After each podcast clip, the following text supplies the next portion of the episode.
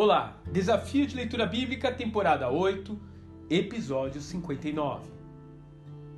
Pérgamo, Apocalipse, capítulo 2. Ao vencedor darei do maná escondido, e também lhe darei uma pedra branca com um novo nome nela inscrito, conhecido apenas por aquele que o recebe. Apocalipse, capítulo 2, verso 17. Muito pouco resta hoje da antiga Pérgamo.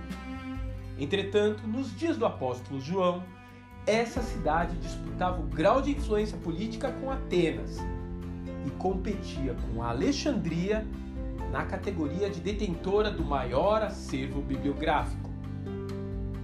Ao lado dessa grande prosperidade, porém, a Acrópole era também uma referência no tocante à diversidade de locais de adoração religiosa dedicados a Zeus, Dionísio, Asclépio e ao próprio imperador romano.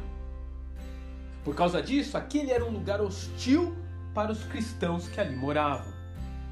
Vez por outra, eles sofriam perseguição por parte dos sacerdotes pagãos que os acusavam de atrapalhar o bem-estar religioso e comercial daquele centro urbano com a sua inusitada crença em um Deus único.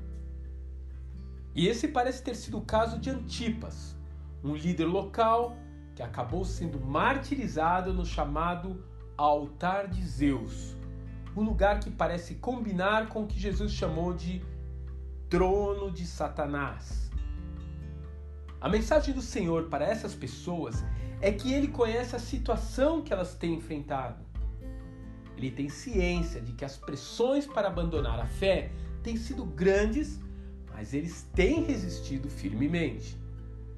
Entretanto, como seu pastor, ele precisa tratar de desvios que ocorreram ao longo do caminho.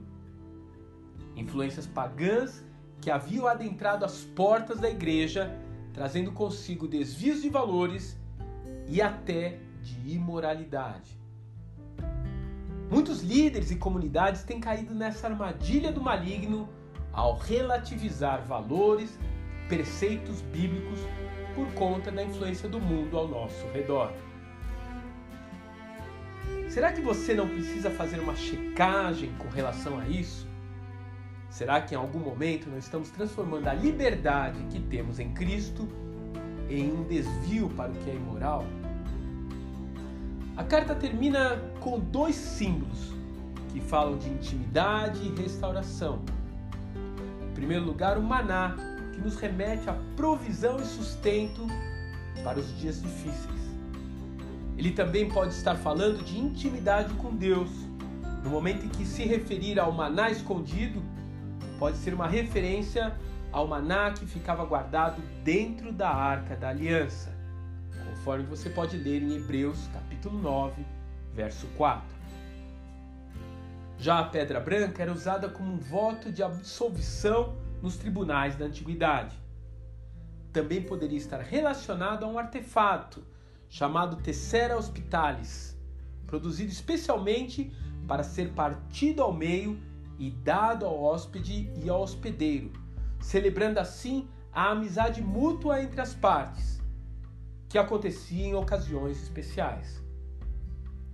Ambos têm a intenção de nos lembrar que ao abandonarmos as más influências, sempre haverá um lugar guardado para nós na mesa do Pai. Que Deus te abençoe e até amanhã.